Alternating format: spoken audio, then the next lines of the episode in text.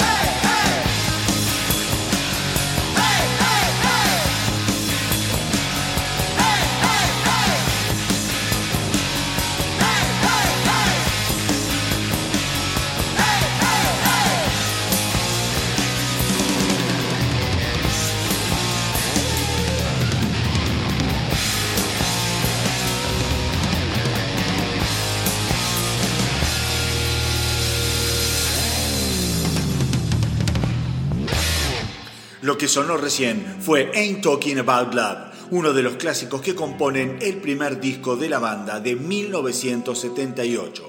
Pero la historia de Van Halen comienza muchos años antes. Para empezar, digamos que los hermanos Alex y Eddie Van Halen nacieron en Ámsterdam en 1953 y 1955 respectivamente. En 1962, la familia se mudaría a Pasadena, California, y originalmente Eddie se dedicaría a tocar la batería, mientras que su hermano Alex se concentraría en la guitarra. Sin embargo, por esas cosas del destino, una tarde mientras Eddie repartía periódicos, Alex se sentó en la batería y a partir de ese momento ambos decidieron intercambiar sus roles, dando así comienzo a una de las leyendas más increíbles de las seis cuerdas, como lo demuestra este tema que vamos a escuchar ahora, Eruption.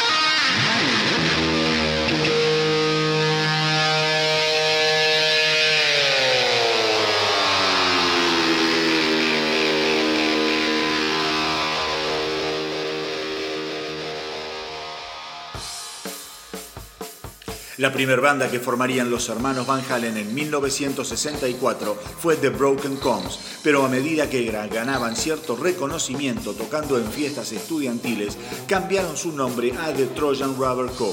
En 1972 forman Genesis, ya con David Lee Roth y el bajista Michael Anthony. La banda terminaría cambiando su nombre a Mammoth, al enterarse que el nombre Genesis ya tenía dueño en Inglaterra. Sin embargo, en 1974 finalmente adoptarían el nombre de Van Halen. Así comenzarían a tocar incansablemente en clubes de Pasadena y Hollywood, cada vez para una audiencia más creciente. En 1976, Gene Simmons, bajista de Kiss, produciría un demo de la banda, a la que en principio intentó cambiarle el nombre por el de Daddy Longlegs. Sin embargo, luego de que el management de Kiss rechazara apoyarlos, Simmons dio un paso al costado Finalmente, en 1977, el productor Ted Templeman de Warner Records vio a Van Halen en el Starwood de Hollywood y de inmediato les ofreció un contrato de grabación que terminaría dando como resultado el álbum Van Halen de 1978 que abría con este tema, Running with the Devil.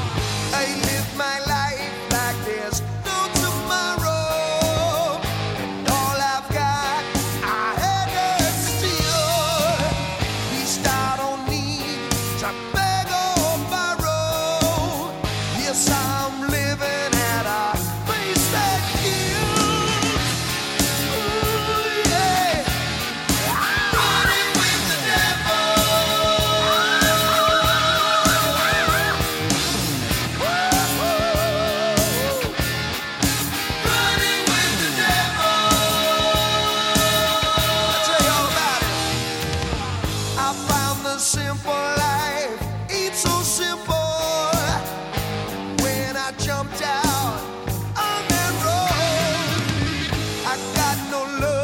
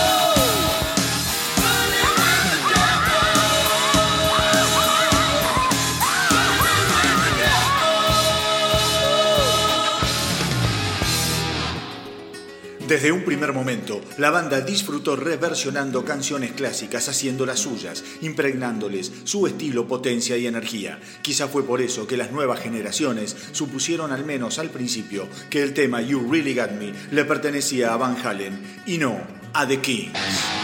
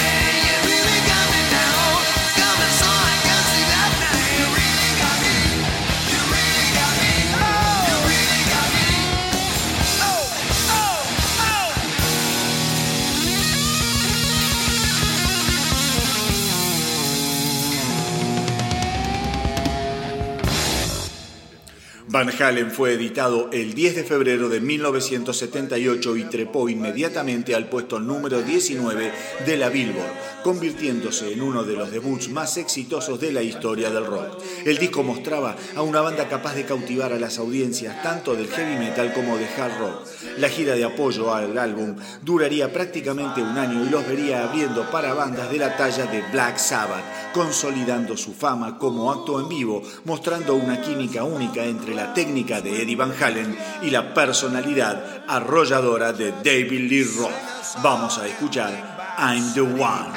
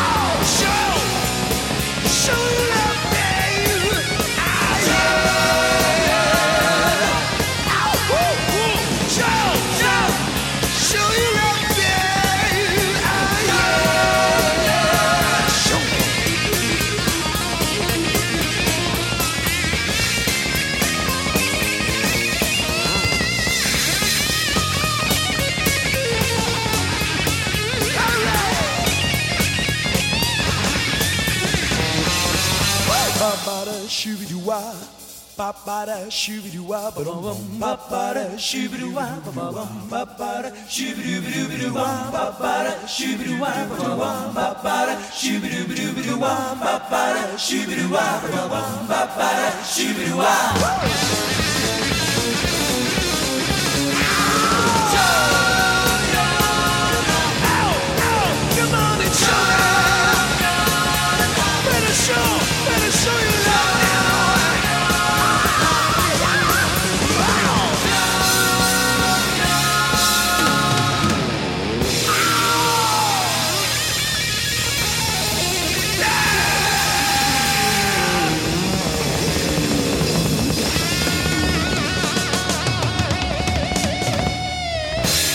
Pero todo lo nuevo muchas veces cae mal y no es comprendido de entrada. Tal es el caso del crítico de las Rolling Stones, Charles Young, que llegó a decir que en pocos años Van Halen se convertiría en una banda de gordos autocomplacientes que se irían por el inodoro junto con Deep Purple y Led Zeppelin. Sin embargo, las nuevas generaciones comprendieron inmediatamente que estaban frente a un hecho extraordinario, la mezcla perfecta entre virtuosismo y sabiduría callejera, capaz de llamar la atención de fans de ambos sexos.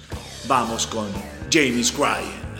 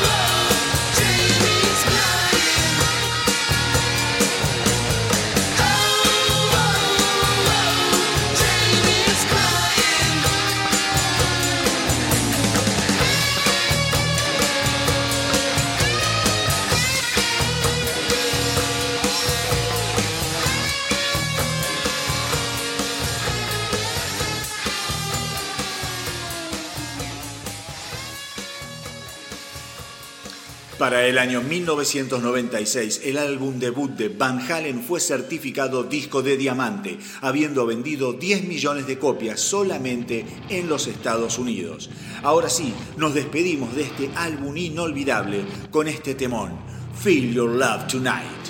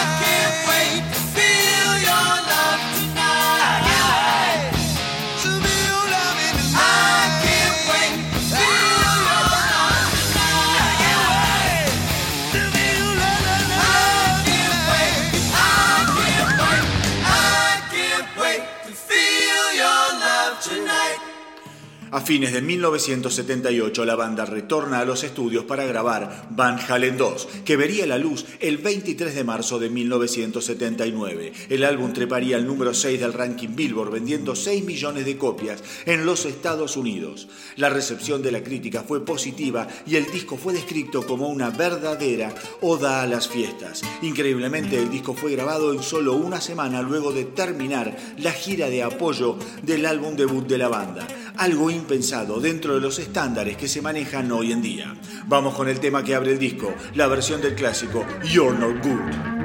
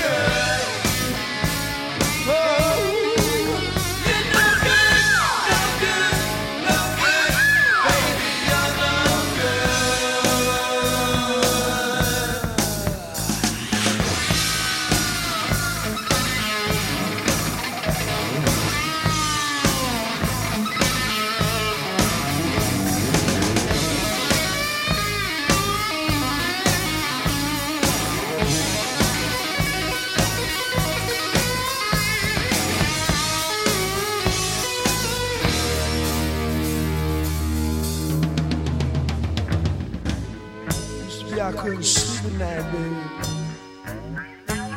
Now you go on and do what you want to.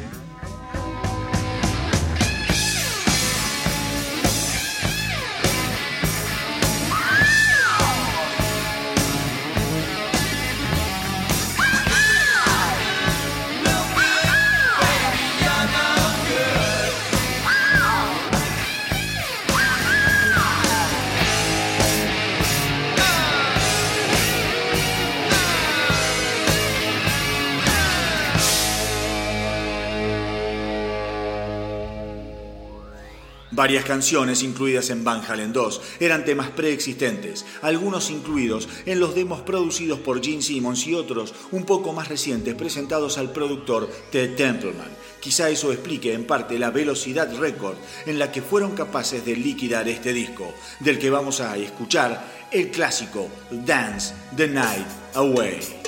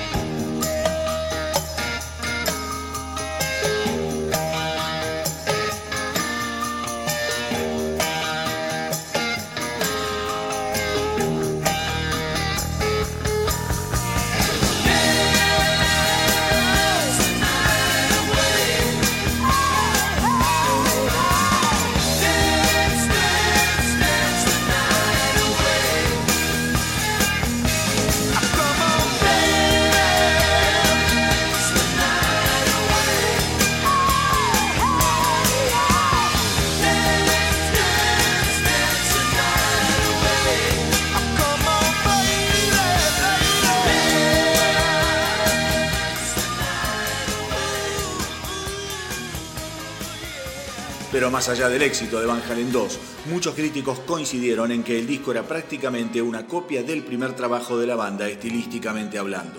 Lo que pocos saben es que a pesar del suceso del álbum debut, la grabadora Warner les dio para el segundo disco muy poco presupuesto. Eso llevó a que muchas de las canciones debieran ser grabadas en una sola toma. Algo realmente memorable. Vamos a escuchar Somebody Give Me a Doctor.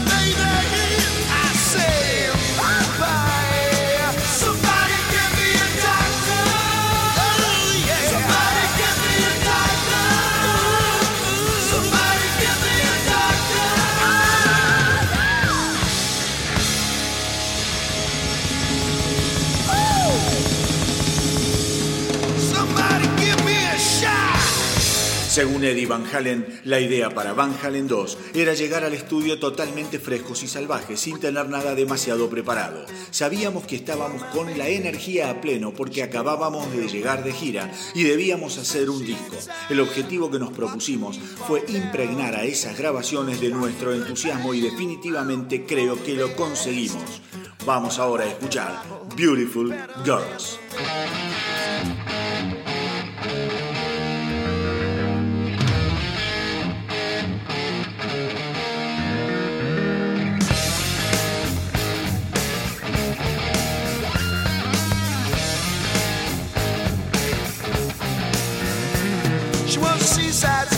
Smoking and drinking on ringside. On top of the world, oh yeah. She had a drink in her hand, she had her toes in the sand. Wow, what a beautiful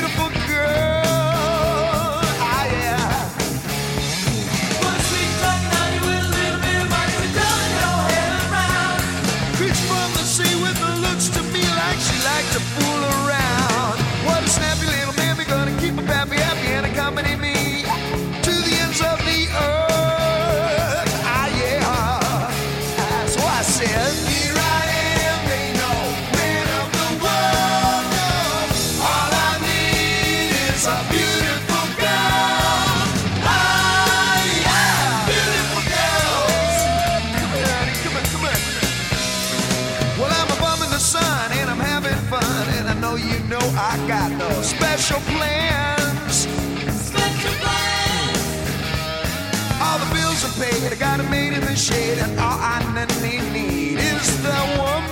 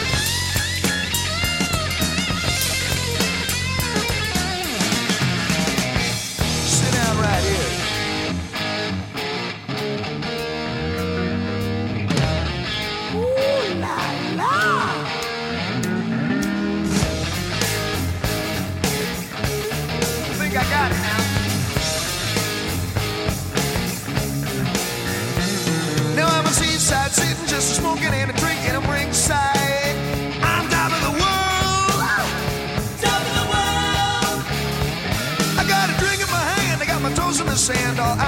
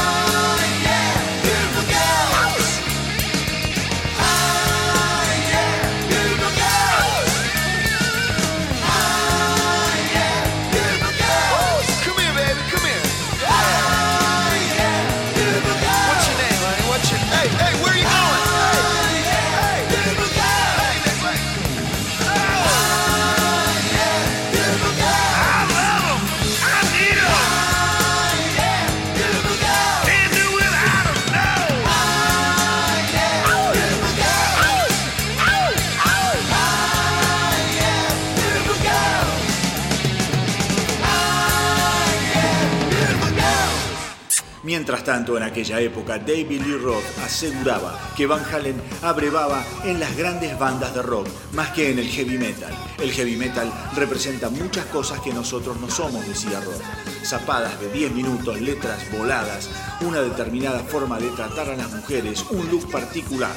Y nosotros somos otra cosa, somos entretenimiento llevado al extremo para causar el máximo impacto dejamos atrás Van Halen 2 con el tema más pesado del disco, DOA.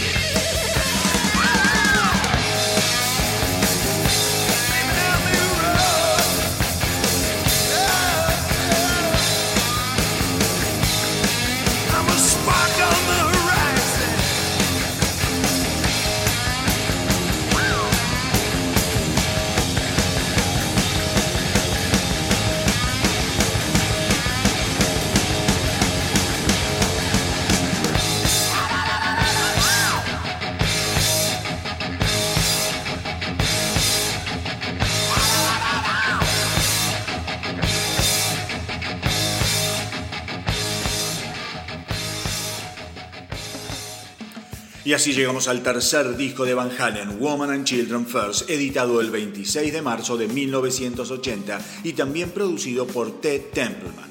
Este disco presenta un costado más pesado del que habían mostrado en sus dos trabajos anteriores, además de ser el primer disco en donde todos los temas son compuestos por la banda sin la necesidad de incluir covers. Vamos a escuchar el tema que abre el disco, el increíble And the Cradle Will Rock.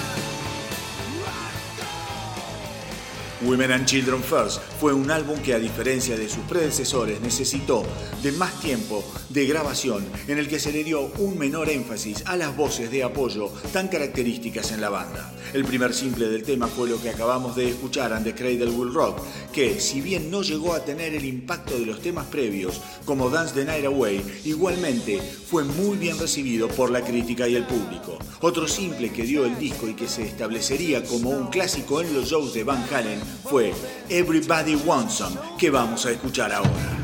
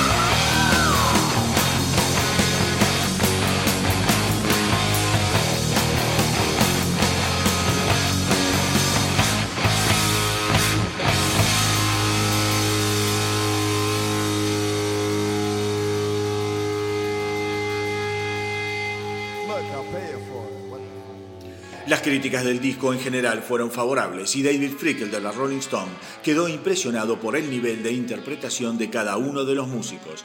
De hecho, comparó el trabajo de Eddie Van Halen con el del genial Jimi Hendrix, llegando a decir que el joven guitarrista era mucho más que un clon de Hendrix, siendo más rápido, frío y estructurado. Un disco maduro y algo más serio y oscuro que la revista Kerrang ubica dentro del puesto número 30 entre los 100 mejores discos de la historia de heavy metal, mientras que la Rolling Stone lo posiciona en el puesto número 36. Nos despedimos de Women and Children First escuchando esta genialidad llamada Romeo Delight.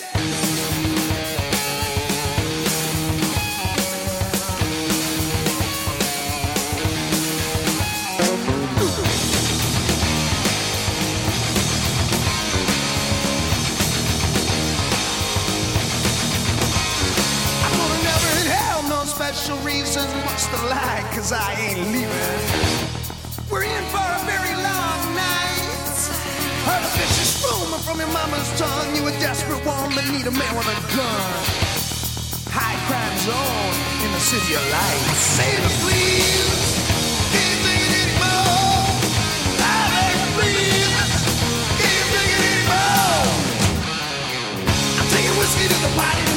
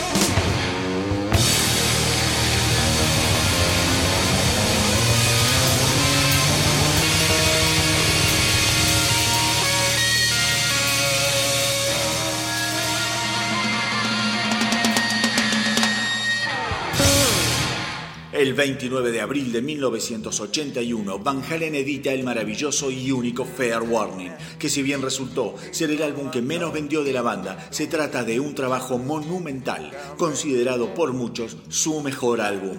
La revista Squire, por ejemplo, lo ubica dentro de los 75 álbumes que todo hombre debería tener. Y después de escuchar cómo arranca, decime si no están en lo cierto. Vamos con Mean Street.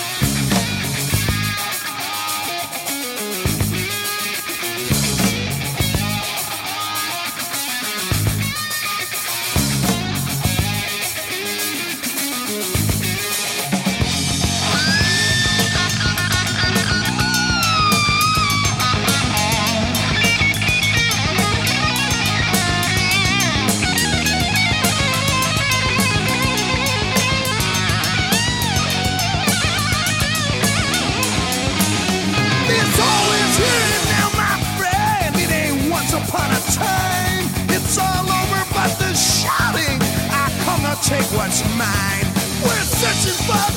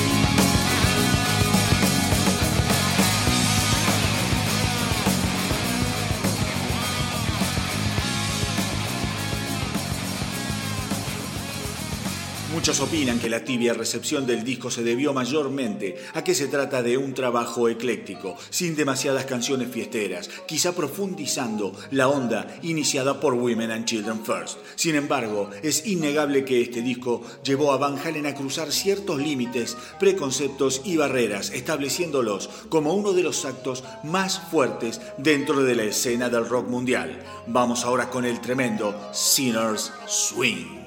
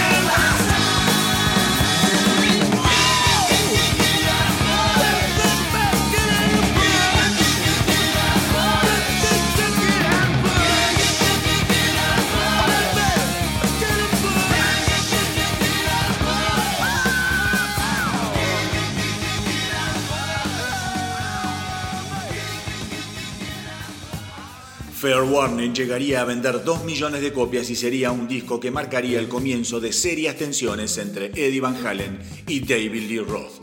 Mientras Van Halen estaba decidido a encarar la composición desde un lado más serio, Roth prefería continuar con un estilo más popero y no tan crudo. Finalmente, tanto Roth como el productor Ted Templeman seguirían el curso marcado por el genial guitarrista. Nos despedimos ahora de este disco impresionante con esta maravilla llamada Unchanged.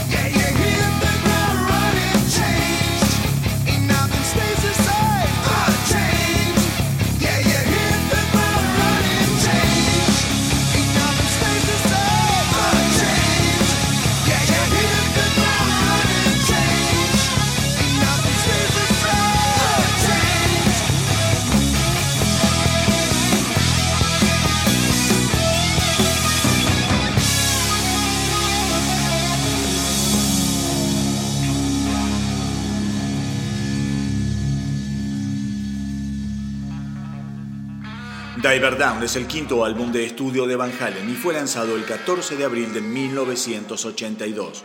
El disco pasó 65 semanas en el ranking de la Billboard y para 1998 llevaba vendidos más de 4 millones de copias en los Estados Unidos solamente. Van Halen venía de trabajar sin parar desde la edición de su primer álbum en una sucesión de giras y grabaciones interminables. Prueba de esto es que 5 de las 12 canciones de Diver Down son covers, siendo el más popular de ellos Pretty Woman.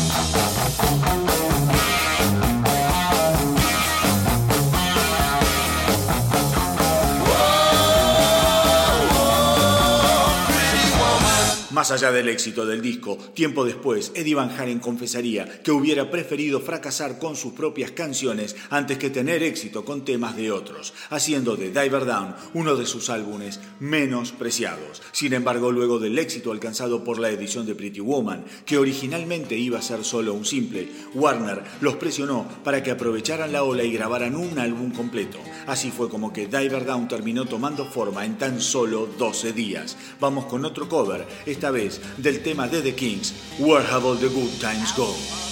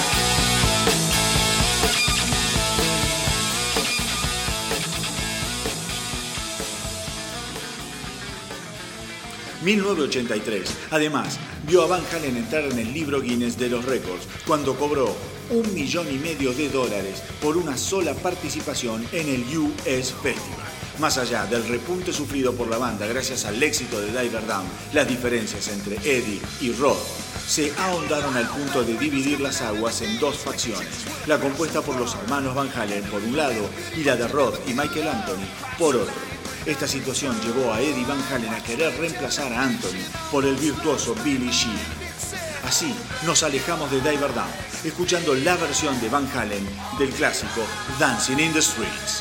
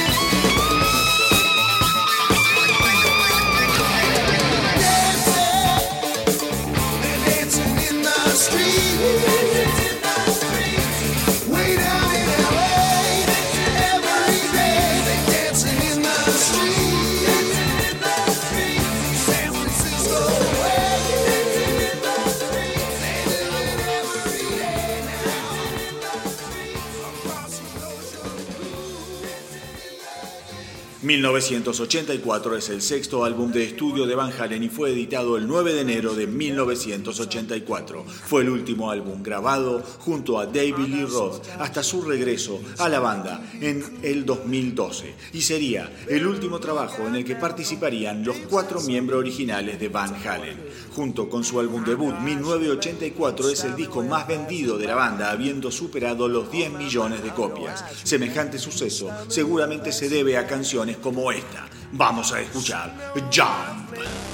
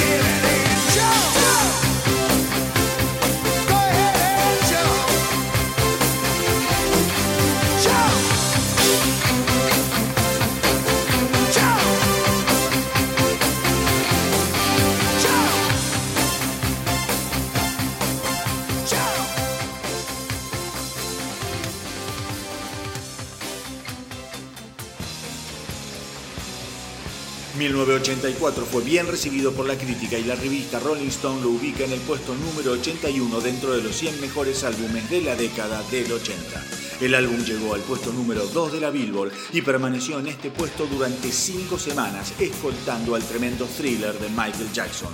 Vamos ya mismo con otra joya indiscutible de este disco inolvidable, Panamá.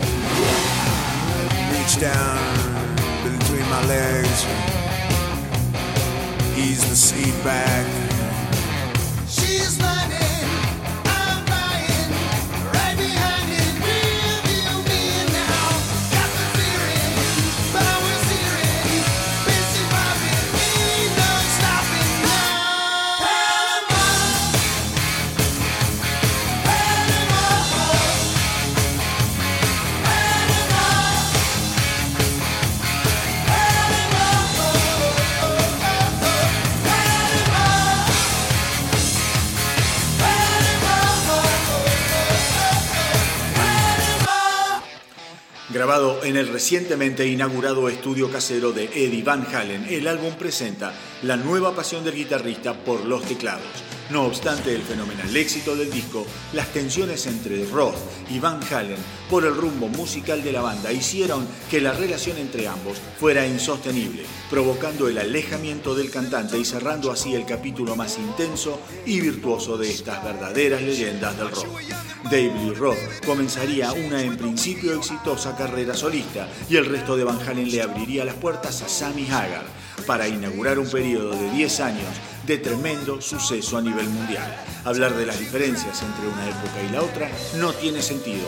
Cada una tiene lo suyo y al final de cuentas, por suerte, siempre queda la música, que en el caso de Van Halen pocas veces defrauda. Le decimos adiós a 1984 con este increíble temor, Hot for the Teacher.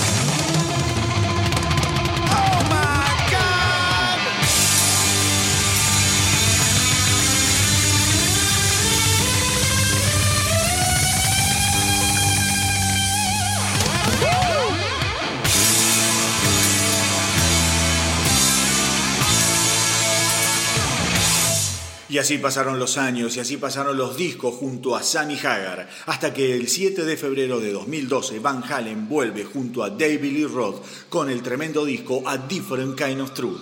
Grabado en el estudio de Eddie Van Halen, el disco no cuenta con la participación del bajista Michael Anthony, quien fuera reemplazado por el hijo de Eddie, Wolfgang.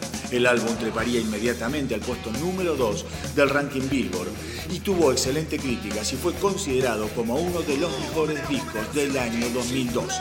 Vamos ahora a escuchar Tattoo.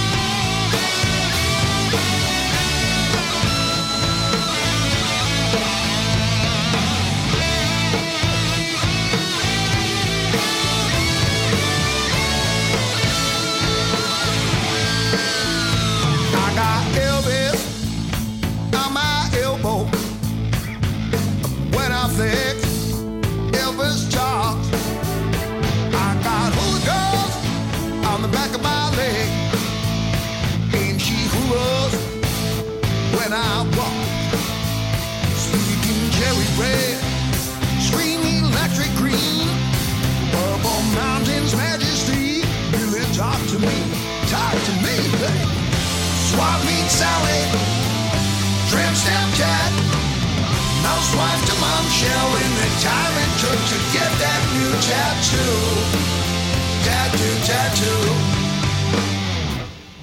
tattoo.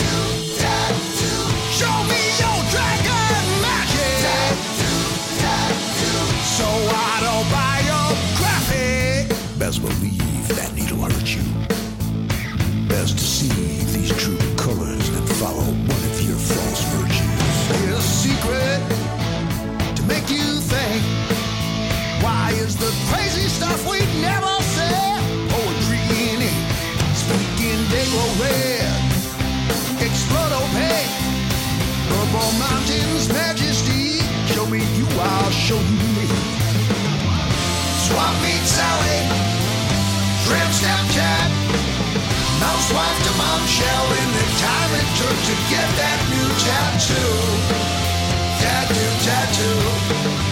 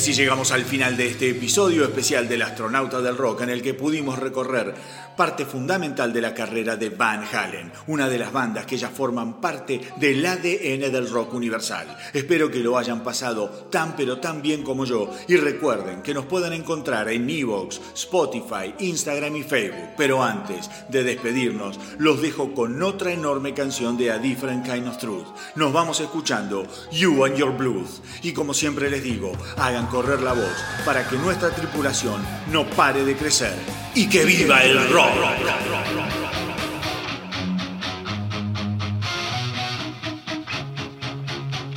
Ain't no red house over yonder. No stormy Monday waits for you. Ain't no midnight train to Georgia. And I'm not looking for the truth. And I tell you what I'm getting rid of next. You and your blues past. Your best.